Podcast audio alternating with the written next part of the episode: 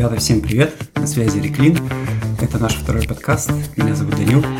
Меня зовут Артем. Меня зовут Марат. Меня зовут Гриша. Сегодня у нас в гостях Григорий Попов, врач-ординатор, терапевт военно-медицинской академии. И сегодня мы поговорим про путь из Хабаровска в Питер. Сегодня буду этот подкаст вести я. Э, Надеюсь, ребята, вы не против? Да, Пустите мы не микрофону. против. Да. Ну все, поехали. Ладно, Гриша, расскажи немного про себя. Вообще, откуда ты, куда ты приехал, где ты сейчас? Привет, ребят. Э, Я из Хабаровска, на Дальнем Востоке тот, что я закончил Дальневосточный государственный медицинский университет, лечебное дело. Я врач-лечебник. Э, Решил переехать в Петербург, э, чтобы продолжить свое обучение в ординатуре по терапии. И, ну, потому что... Потому что в Петербурге просто лучше жить, да, наверное? Да, наверное. А Мы вообще не сказали, как мы с Гришей познакомились. Э, Расскажите, парни. А, вообще, да, все вы знаете, что вот мы ведем группу Реклин, и а, в одном из постов мы написали, что ищем к себе единомышленников в свою команду, и как раз Гриша откликнулся, мы были очень удивлены, что он тоже переехал в Питер, и мы в это время как раз переехали в Питер, А, предложили Грише встречу, э, где мы там на Невском проспекте встретились. Да, возле Зингера. Да, возле магазина Зингер. Э, обсудили все планы наши, наметили какие-то идеи. И вот э, с этого времени сотрудничаем. Вот так мы познакомились. Да, я всегда был заинтересован в создании всяких методических пособий, сокращении клинических рекомендаций, но все это я делал чисто для себя и для своих близких людей, там, одногруппников, для э, своих там коллег. И э, с удовольствием, с удовольствием стал помогать пацанам, вот э, ребятам. И сколько мы уже знакомы, наверное, месяца два, да, три где-то. Да, два, два месяца. И, в уже. общем, активно сотрудничаем. Э, Я помогаю им, они помогают мне, делимся опытом и помогаем молодым врачам, терапевтам, не только терапевтам, студентам старших, старших курсов. Вот, и надеюсь, что в дальнейшем будем продолжать наше сотрудничество. Ну, вообще интересно спросить, вот мы всем задаем этот вопрос, а откуда ты нас нашел? Это интересно. Тогда у нас очень было так мало подписчиков-то. Я, наверное, впервые о вас узнал с паблика, не с паблика, да, с группы паблика ординатура.орг. Там была группа создана для ординаторов, которые поступают в 2022 году. И одна из девушек скинула вот пост. И, в общем, я перешел э, в вашу группу ВКонтакте, потом перешел на ваш сайт Реклин. Ну и, в общем-то, я прям был удивлен, что э, столько актуальной информации, и меня зацепило, что вот вы создаете такие краткие клинические рекомендации, и сразу же, почти тут же вам написал, вот, и решил предложить свою помощь. Еще так совпало, конечно, что мы вот э, в один город переехали обучаться, но я думаю, мы на расстоянии помогали друг другу. Гриша, вот смотри, ты из Хабаровска вообще, Да. совершенно другая часть страны, очень далеко. И расскажи немного, как там в Хабаровске, как обучение было, вообще как там медицина. Э, Расскажи немножко о Хабаровске, о Дальнем Мгм. Востоке. Ну, про Хабаровск, да, я пару слов могу сказать. Я там жил всю свою жизнь, 23 года. Поступил я в Дальневосточный государственный медицинский университет. В принципе, осознанно. Я еще, наверное, с детства хотел быть врачом. Вот, поступил на бюджет. Ну, на Дальнем Востоке не так уж сложно, на самом деле, поступить на бюджет. Университет у нас, я могу сказать, что среднего уровня. Э, Особенно фундаментальные знания давали нам хорошие, преподаватели были требовательные. Вот, и учиться в университете мне очень даже нравилось, в медицинском. Я закончил его с красным дипломом, у меня всего две четверки по хирургии, по факультетской. И- Вот она какая. да, и, и, и травматология. И, в общем-то, вот почему я не пошел на хирурга, естественно. Наверное, еще я раньше даже э, решил для себя на третьем курсе, что хирургом я точно не стану. Э, как-то не мое это точно. Вот, и, наверное, с пятого, а может быть даже из четвертого курса я э, для себя определил, что я буду терапевтом, не просто терапевтом в плане терапевтической специальности, а именно специалистом-терапевтом общего профиля. Долгое время задумывался над общей врачебной практикой, но меня отговорили от этого.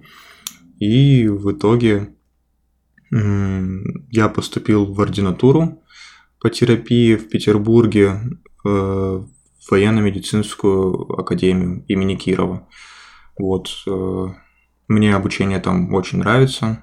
Ну, наверное, об этом я могу чуть попозже рассказать. Вот, а вообще медицина на Дальнем Востоке, я не могу сказать, что чем-то как-то отличается вот от э, того, что я вижу здесь, слышу, как здесь, ну, по крайней мере, я про участок говорю, как здесь вообще дела обстоят. Э, у меня невеста моя, девушка, работает на участке, и, в принципе, ну, кардинально, наверное, ничем не отличается. Возможно, только зарплатой в какой-то степени. Хотя я бы не сказал, что у нас на Дальнем Востоке слишком низкие зарплаты. Сколько получает врач, терапевт, участковый на Дальнем Востоке? Ну, молодой специалист, участковый терапевт получает, э, наверное, около 70 тысяч. 70, возможно, в каких-то местах 80 тысяч получают за работу на ставку, ну, то есть вести участок. Вот. Неплохо. Да. Ну, да. Это надо учитывать, что это Дальний Восток, и цены у вас там намного выше. И цены у нас намного выше, да. Да, вот расскажи про цены, то есть как-то различаются? Ну, Цены на продукты питания вообще кардинально отличаются. У нас нет таких э, магазинов у дома, как Пятерочка, как что там, Магнит, Лента. У нас совсем другие магазины, и они в разы дороже, если, как правило, магазин у дома – должен позиционировать себя как вообще такой ну, бюджетный вариант, то у нас все совсем по-другому и очень, конечно, высокие цены на базовые продукты. А, да, вот, Гриш, давай рассмотрим какой-нибудь на примере. Сколько, скажи, пожалуйста, стоит у вас банка пива, к примеру?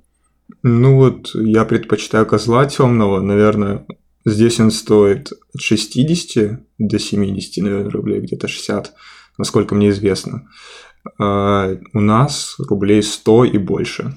То есть вот, что почти в два раза разница. Ну, то есть выгодно да. переехать да. в Питер, да? Да, да при вообще, этом да. зарплаты такие же. Вот у меня вопрос. А посылки с Алиэкспресс быстрее приходят? Ну, кстати, не всегда. Вообще далеко не всегда. Вот, казалось бы, мы намного ближе к Китаю находимся, но бывают посылки с Алиэкспресса идут и месяц. Да, да долго. Гриша, расскажи, почему ты выбрал именно терапию? Ну, еще раз, почему раз общая терапия? Не какая-то вот конкретная специальность, Мгм. ни кардиология, ни нефрология, ни пульмонология. Почему терапия? Да, я, наверное, на четвертом курсе для себя решил, что... Ну, я, в общем, влюбился в терапию. Я влюбился в преподавателя, который мне э, преподавал факультетскую терапию. И она вдохновила меня, и вообще кафедра вдохновила меня стать именно врачом-терапевтом, так как они обучали меня комплексно смотреть на пациента, э, применять всевозможные физикальные методы исследования.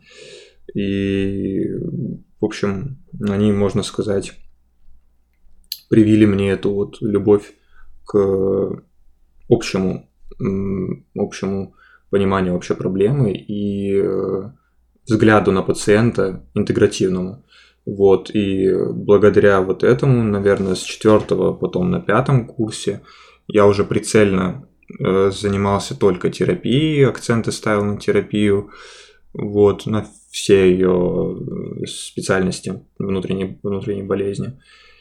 И, ну, я так считаю, что к шестому курсу у меня была неплохая база, для того, чтобы обучаться потом в дальнейшем в ординатуре по терапии. Вот, ну, э, я, конечно, всегда рассматривал какие-то узкие специальности, но только в рамках первичной специализации или как профпереподготовка, да, профессиональная переподготовка, вот. И вот здесь у меня, конечно, сложности всегда были, и даже, даже сейчас сложности возникают. Я рассматривал всегда, наверное, три специальности, на которые я потом захочу пройти профессиональную переподготовку. Всегда я любил кардиологию. Э, в какой-то момент мне нравилась гастроэнтерология, и вот на данный момент я остановился э, на ревматологии. Вот. Ну, возможно, конечно, поменяется все. Ну, для меня ревматология сейчас наиболее перспективна. В дальнейшем потом более углубленно изучать ее.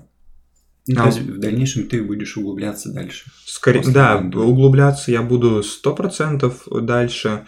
Э, вопрос, когда только. Либо это сразу после ординатуры, либо спустя какое-то время, когда наберусь опыта именно терапевтического. Ну, скорее всего, конечно, на ревматологии я и остановлюсь. Гриша, расскажи вообще, как у тебя сейчас проходит ординатура, что тебе нравится, может, что-то не нравится, как ординатура по терапии военно-медицинской академии? Мне ординатура очень нравится, и я поступил туда в какой-то степени, наверное, осознанно, а в какой-то степени от безысходности. Наверное, в меньшей степени от безысходности, в большей степени осознанно. Сейчас поясню этот момент. А, в общем, я поступал э, в этом году с не очень большими баллами, ну, по сравнению с ребятами. А, я имею в виду с Артемом, с Данилом и с Маратом. У них баллы там сколько у вас? 270, да, что-то 250. Не будем про наши баллы. Да, ну ладно. у меня, у меня где-то около 200 баллов, 198, примерно так. И, как оказалось, в этом году этих баллов не хватило даже в некоторые места на платное обучение. Я не говорю уже о э, бюджет. И военно-медицинская академия спасла меня в этом случае. Гриша, давай тогда немножко вернемся назад. Вообще расскажи, как вот ты решился поступить именно в Питер из Хабаровска, такой вообще на другом э, конце России, скажем так. Э, какие университеты ты рассматривал, на какие специальности еще хотел поступить? Вообще немножко расскажи вот именно про это поступление в ординатуру. Петербург я решил переехать примерно на четвертом курсе, когда, собственно, съездил в Петербург первый раз – вот, он мне понравился очень, э, зацепил, можно так сказать, либо с первого взгляда, наверное, была. И я решил с этого момента поступать в дальнейшем, учиться в ординатуре, может быть, и в аспирантуре э, в Петербурге, и даже, возможно, дальше жить здесь. Вот, и с этого момента, с четвертого курса я себя готовил к этому. Э, дальше я Петербурге особо а, не рассматривал какой-то конкретный университет, я просто хотел сюда поступить, но в дальнейшем, наверное, уже на шестом курсе, да, я э, решил, что вот э, хочу в СПБГУ поступить. Ну, наверное, это было связано с тем, что там платить меньше было за ординатуру. На 2022 год цена одного года обучения стоила 202 тысячи, насколько я помню. И по сравнению с другими университетами Санкт-Петербурга, это самая дешевая ординатура была. Э, вот, но э, поступить туда не получилось у меня, и я выбрал военно-медицинскую академию имени Кирова. Э, это тоже хороший вариант, да хорошая альтернатива и в плане, э, в плане цены обучения, наверное, это второй университет по, по ценовой такой составляющей после, Санк... после СПБГУ. И, э, собственно, вот я поступил, проблем особо не было с поступлением в военно-медицинскую академию. Туда берут, наверное, почти всех. Ну и это вообще не, не означает, что как бы туда идут э, как последнюю очередь. В последнюю очередь, да, потому что там есть очень даже неплохие ребята, которые, э, ну, которые, в общем, достойно учились все эти шесть лет э, на специалитете, и тоже хорошая база у них. хорошую конкуренцию, можно так сказать, составляют. Вот, и ну, в общем, ординатура военно-медицинской академии, ну, я могу за себя сказать, э, насколько я знаю, в ординатуре ОРГ есть несколько отзывов э, с военно-медицинской академии по узким специальностям и один отзыв по терапии. Э, но я расскажу про свою кафедру. Кафедра у меня называется «Терапия усовершенствования врачей». Э, один, ТУФ-1 называется она. Вот. И ординатура там очень даже достойная. Там в профессорско-преподавательский состав входит, наверное, элита города Санкт-Петербурга. Очень многие ведущие врачи разных специальностей преподают там, ведут занятия. Вот. И я вообще ни капли не пожалел, что я поступил именно сюда. Ну, э, надеюсь, что, конечно, я и в дальнейшем не пожалею о своем выборе. А тебя, Гриша, не пугало название военно-медицинской академии? Нет, я шел, шел осознанно туда. Я прекрасно знал, что там есть и гражданский факультет, есть военные люди, и они как бы никак не связаны, кроме того, что вот могут иногда занятия, лекции какие-то пересекаться. А так у нас э, нет вообще ничего общего с военными. Мы гражданские, это совершенно отдельный факультет. Вот, и мы не должны там ни маршировать, ни какие-то там строевые, что, собственно, делают военные. У нас все как обычно на самом-то деле. Да, Гриша, спасибо тебе большое а, за такой а, подробный комментарий по поводу поступления. И вот такой небольшой, дай, пожалуйста, совет будущим абитуриентам, кто будет поступать в ординатуру, чего не стоит бояться, что стоит делать, и как вообще пережить это время. Да, время на самом деле очень, очень тяжелое вообще в жизни, наверное, любого абитуриента, ординатора. Очень много нервов э, я потерял, да, я думаю, все, в принципе, много очень а, Э, терпелись, наверное, в ожидании. Так, ну как успокоиться? Наверное, в первую очередь э, верить в свои силы, надеяться на поступление, не переживать, если вдруг вы поступите на платную основу. Ну, в наших реалиях в, этого, в этом ничего страшного нету, потому что бюджетных мест э, буквально там одно на специальность, и э, все места по целевому направлению разбирают, и, собственно, там тоже очень большой конкурс, поэтому поступить на платное обучение – это очень даже неплохой вариант на самом деле. Э, я думаю, что это все в дальнейшем окупится.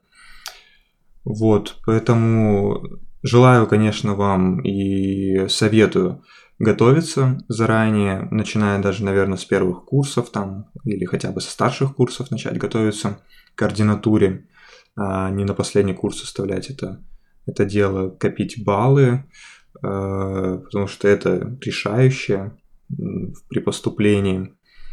Вот, читайте методичку ребят, как поступить в ординатуру, за что можно баллы получить, там очень все подробно написано. Вот, и, ну, готовиться к тестированию, к аккредитации, само собой, потому что тоже очень важный момент – ну и э, даже если вы не поступили в ординатуру, тоже не стоит расстраиваться. Э, очень много времени впереди. Э, вот, э, пойти, на, пойти поработать на участке участковым терапевтом, это очень даже хороший вариант, очень хороший опыт. Э, за это дают много баллов. Э, и зарплата, в принципе, ну, в зависимости, конечно, от региона, Э, ну, по большей части зарплата неплохая. Э, вот, и, конечно, очень большой опыт работы на участке. Вы наберетесь э, огромной уверенности, вы наберетесь, наберете большой багаж знаний за время работы. Поэтому это тоже хорошая альтернатива. Если вы чувствуете, что ну вот прям вообще не поступите в ординатуру в этом году, то я думаю, даже не стоит э, нервы тратить на поступление, а сразу готовиться к работе на участке. Да, Гриша, спасибо большое за советы такие. нас- наставления. Надеюсь, кто нас слушает, прислушается к советам Гриши. А сейчас давайте, наверное, перейдем ко второй части нашего подкаста. Поговорим о том, э, кем мы выпускаемся после шестого курса, кто такой врач-терапевт, а почему у нас в дипломе написано вообще врач-лечебник, кто это такой и что с этим делать, кем мы можем работать. Давай, Гриша, расскажи. Да, ребят, ну на самом деле мы выпускаемся не врачами-терапевтами и не врачами-участковыми терапевтами, мы выпускаемся врачами-лечебниками. У нас в наших дипломах так и прописано врач-лечебник. Что это значит вообще? Если открыть приказ, да, 707, то там четко прописано, кем мы после лечебного дела можем э, идти работать. Ну, не только после лечебного, после э, педиатрического факультета. Э, Мы можем идти врачами-терапевтами участковыми, соответственно, врачами-педиатрами участковыми, врачами медицинской профилактики, вот, и врачами приемного отделения, ну, кроме педиатров. У у педиатров, э, насколько я знаю, только две позиции. Врач-педиатр участковый и врач по медицинской профилактике. Мы, насколько я знаю, с этого года имеем право еще работать в приемном отделении. Да, еще на скорой помощи недавно же вышел приказ. Кстати, да, да. Можем и на скорой работать. Ну, как все на практике, как дела на практике обстоят, я на самом деле не знаю. И, наверное, далеко не каждая больница в приемное отделение захочет взять себе э, бывшего студента. Ну, Берут, берут. Да. Берут, да. А вот, Гриша, ты вот бы смог пойти сейчас, пойти работать в приемное отделение? Нет, не то чтобы смог, если бы взяли бы, то смог, но решился бы ли пойти и проверить свои знания в Да. приемном отделении. Да, на самом деле я бы с удовольствием пошел бы в приемное отделение. Это, как по мне, это очень хороший опыт, и это, наверное, закалка очень хорошая.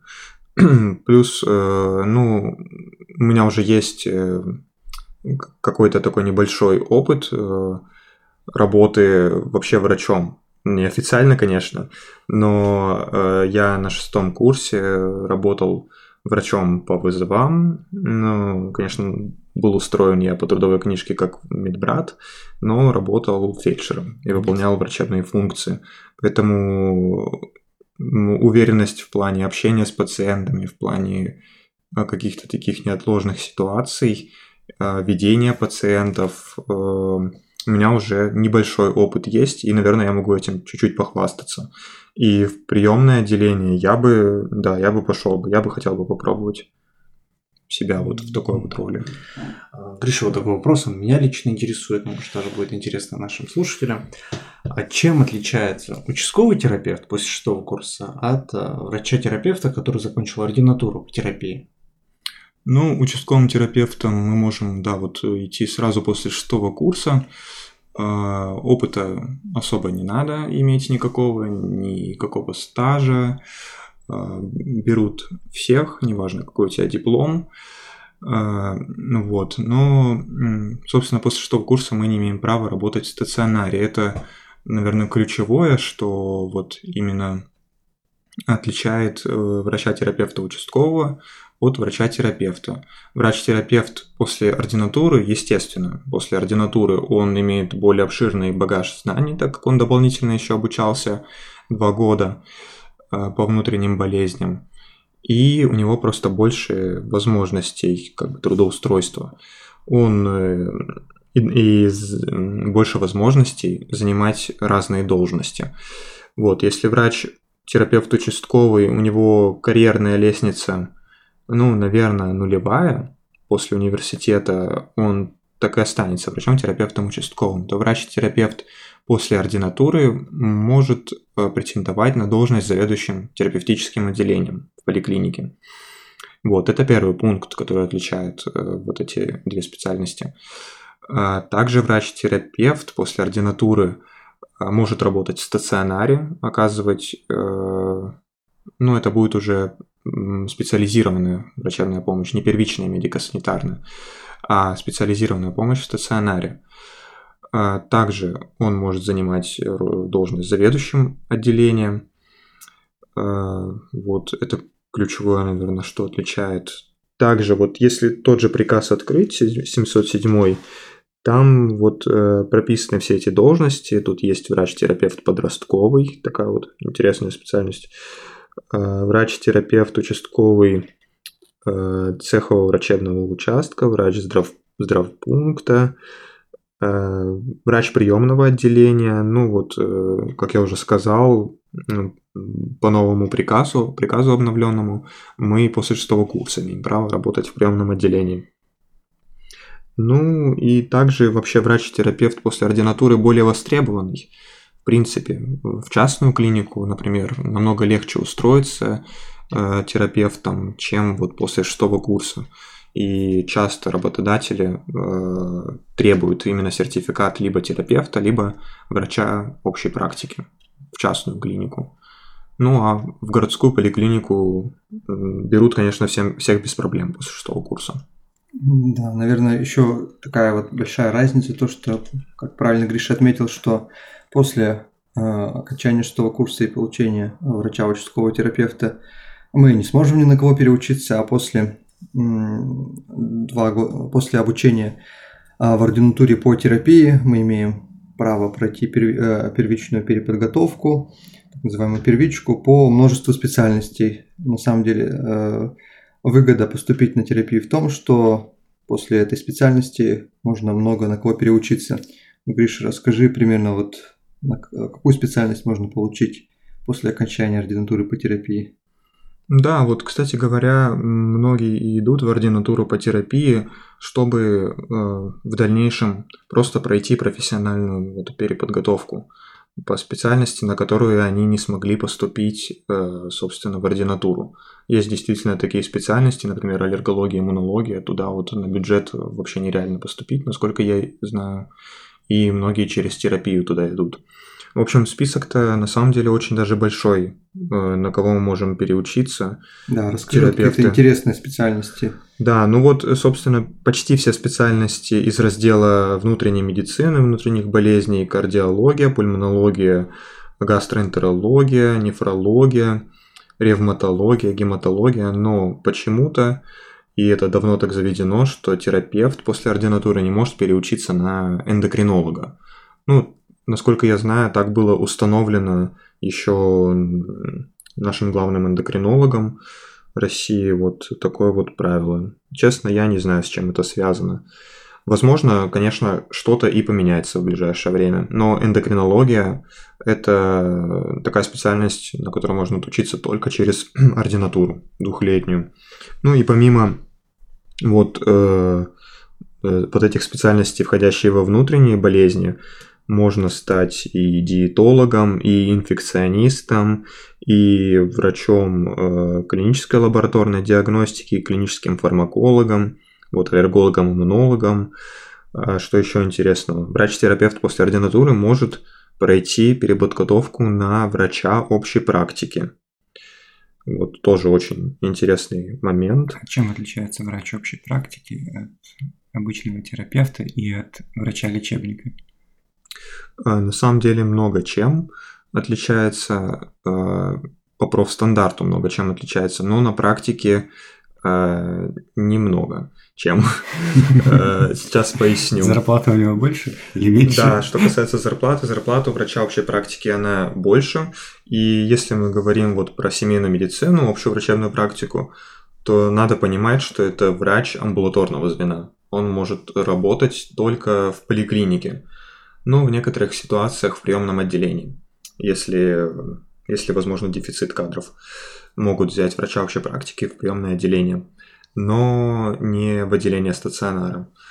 А, что касается зарплаты, да, врача общей практики, кроме более высокой зарплаты, чем у врача, терапевта участкового, еще у него больше времени на осмотр пациента. Врачу участковому а, дается Э, насколько я знаю, 15 минут официально. Почему-то многие говорят 12 минут, но по приказу, не помню какого года и номер какой, по приказу вообще в приказе прописано, что врач-терапевт участковый имеет в своем распоряжении 15 минут на пациента. Э, хотя это правило не соблюдается во многих поликлиниках, и даже в некоторых случаях э, у терапевта нету даже этих 12 минут. Где-то устанавливают 7-9 минут. Ну, это, конечно, э, не соответствует вообще нормативно-правовому акту. Э, вот, что еще отличает? Ну, врач общей практики Естественно, он более образованный, чем участковый терапевт, если мы говорим про внутренние болезни. И в соответствии с этим он может вести самостоятельно многие болезни, не направляя к узкому специалисту. Он э, имеет полное право и как бы юридически, наверное, да, и он более уверенный вот, во многих нозологиях. Но это, наверное, вот основное, что отличает. И плюс после общей врачебной практики также можно э, пройти профессиональную переподготовку э, на вот почти все те же самые специальности, что и после ординатуры по терапии. А ординатура, вот врач-терапевт после ординатуры от врача общей практики отличается вот только тем, что может терапевт работать в стационаре. Mm-hmm. А ты бы сам пошел бы куда работать? В стационар, либо в поликлинику после того, как закончишь ординатуру? Ну вот, собственно, я вроде бы уже говорил, что я задумывался над общей врачебной практикой, но исключил этот вариант из-за того, что врач общей практики не может работать в стационаре. А для меня это очень важный пункт, потому что, да, я, конечно, хочу в первую очередь работать в стационаре и э, совмещать ну, в какой-то степени с работой в амбулаторном звене. Мне кажется, это самый лучший вариант вообще, э, наверное, роста и развития врача как специалиста. То есть видите амбулаторных пациентов и стационарных. Да, то есть резюмируя, получается такой можно дать совет, что если вы, например, понимаете, что не можете поступить, например, на кардиологию, нефрологию, ревматологию и прочие специальности внутренней медицины, то можно попробовать это сделать через ординатуру по терапии. На терапии, как правило, чуть больше мест бывает. А, да, да. На контракт много, я знаю, мест. А, вот как раз в военно-медицинской а, да, без проблем. В медицинском туда, университете туда было много мест, в СПБГУ было много платных uh-huh. мест и отучиться два года, потом пройти первичную специализацию уже по той специальности, на которой вы хотите несколько месяцев. Да, это, это в принципе хороший вариант. Но, конечно же, э, естественно, надо понимать, что в терапии вы не будете эту специальность изучать так, как изучается она в ординатуре, да, и трех с половиной месяцев по большей части, ну, вообще этого очень даже мало для изучения какой-то узкой специальности. Поэтому, чтобы потом проходить переподготовку 3,5 месяца, лучше всего, конечно, это делать в каких-то научных центрах. Да? Допустим, гастро, э, ну не гастро, нет, э, неудачно будет пример, а кардиологию, допустим, лучше проходить либо в исследовательском центре Алмазова, либо в исследовательском центре Чазова. Ну, это первый в Петербурге, второй в Москве. Угу. Вот, ревматологию лучше проходить в научно-исследовательском центре имени Насоновой. Ну, в общем, и так далее. Тогда, да, это, это будет больше толку, как мне кажется. Ну, ординатура дает такой широкий спектр возможностей. Я думаю, да, серьезно. Ребята, которые, может, даже еще не решили, кем они хотят быть, да. очень хорошую базу получить, да. очень даже неплохо. Да, ну, э, это вот один из вариантов, конечно, чтобы потом получить специальность, по которой ты хочешь быть специалистом. Но многие, конечно, в ординатуру еще идут не только потому, что они не могут поступить на ту специальность, но и потому, что, в принципе, не определились. Это вот, кстати, мой вариант. Я не только э, вот мечтал, хотел быть терапевтом, но и да, по большей части я не смог еще определиться с узкой специальностью и, возможно, я пересмотрю свои варианты. Это вот как раз-таки тоже хороший вариант пройти либо ординатура по общей врачебной практике, либо по терапии. Да, хорошая возможность посмотреть э, на пациентов, что тебе больше нравится, да, и потом да. уже переучиться. Не так много времени это займет, чтобы переучиться, да. получить специализацию. Да, вот у нас также и в хирургии получается такой же путь. Вот Марат у нас учится на общей хирургии. Марат, что ты можешь добавить? Тут мы про терапию поговорили. Так, ли, так же ли в хирургии? Да, вот я поступил, получается, на общего хирурга. Как бы у нас э, в России считается общая хирургия, ну, по большей части хирург такой занимается животом, но спектр его возможностей намного больше. Э, операции, которые могут выполняться на шее, то есть на образованиях, которые находятся в пределах там, подкожной жировой печатки, дренирования различных полостей. А, ну, как бы это зеркальная проекция терапии. А, просто у нас мы потом не можем все-таки переобучиться через первичную подготовку там, таких специальностей, там, таракальный хирург, там, сердечно-сосудистый хирург, это вот отдельное направление, но можем больше углубиться в одну из наверное, направлении общей хирургии кто-то занимается там, а только абдоминальной хирургией кишечником, кто-то занимается только хирургией печени и так далее. То есть можно выбрать свои ветки, но тоже достаточно широкий спектр возможностей для себя, что тебе нравится. И очень много, кстати, переподготовка около хирургической специальности, такие, например, как рентген-эндоваскулярная хирургия, эндоскопия – а, и так далее. И на врача УЗИ диагностики можно переобучиться спокойно. Но не на все специальности. На пластическую хирургию не получится. Да, все. И придется два года в общей и пять лет еще в пластической. А, 2014 что... года такую возможность убрали. Так что думайте, рассчитывайте, кто кому. И вот сейчас, насколько мне известно, нововведение с онкологией еще, да? Нельзя пройти профессиональную переподготовку по онкологии, если у тебя нет пятилетнего опыта по специальности? А, честно говоря, я не до конца понял. Я писал парню, который онкология, то есть была такая ситуация, не ошибаюсь, что в ординатуре по онкологии ты проходишь ее, у тебя есть два варианта. Ты можешь работать как в амбулаторном звене, там, химиотерапию назначать, а можешь уйти именно в хирургию, по онкологии оперировать. А сейчас, если не ошибаюсь, онкологу, чтобы оперировать, необходимо закончить ординатуру по хирургии. Да. Если да, у тебя, факт, да, да, если, то есть я могу сейчас закончить ординатуру по хирургии и пройти переподготовку на онколога, и я могу оперировать. Да. Там по абдоминальной хирургии могу, а онколог уже не может это возможно, получается плюс еще одна ординатура, и то же самое по другим специальностям, урологу, там ординатор, что занимается урологией, нужно закончить ординатуру по урологии. Да, То допустим, есть... вот если я пойду в ординатуру, э, не в ординатуру, а после ординатуры по терапии пойду в онкологию, профессиональную переподготовку пройду, то я не смогу, конечно же, оперировать. Я буду только вот как бы онкологом-терапевтом. Смогу mm. только в амбулаторном звене работать. И, ну, лечить медикаментозно, да? Да, и так я понимаю, терапевтом, да, очень много. Ну, тут тоже это такое грамотное решение, конечно, многие там рассказывают, то, что все-таки это такие два направления в онкологии. Либо это консервативное лечение, mm-hmm. и совсем другой подход именно уже к лечению хирургическому. У них свои особенности в каждой из анатомических областей. Это достаточно такой сложный вопрос. Да, я думаю, мы как-нибудь пригласим кого-нибудь из онкологов к нам и подробнее разберем уже эту тему и узнаем все тонкости это, этих моментов. А, вот такой вопрос. А пластические хирурги на кого могут переквалифицироваться? На кого, мне кажется, им никуда не надо переквалифицироваться. Они как стали уже они не хотят быть там рентген-лаборантами, там, врачами, да? Не знаю, даже не знаю, может... В организацию а здравоохранения и общественного здоровья. Может, кто-то передумает. Да. Ну, в общем, вот то, что я перечислил, вот этот список, он э, на самом деле еще больше. Я только, наверное, одну треть перечислил специальностей. Э, туда же входит и рефлексотерапия, кому интересно. В фтизиатрия входит? В фтизиатрия, да, входит. В фтизи... Тоже можно стать фтизиатром после ординатуры по терапии. Ну, в общем, богатый спектр метаморфозов из да. участкового да. терапевта. То есть можно превратиться вообще в бабочку.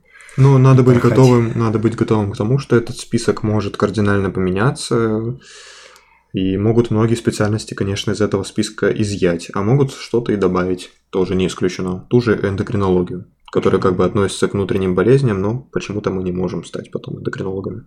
Поживем, увидим. Да.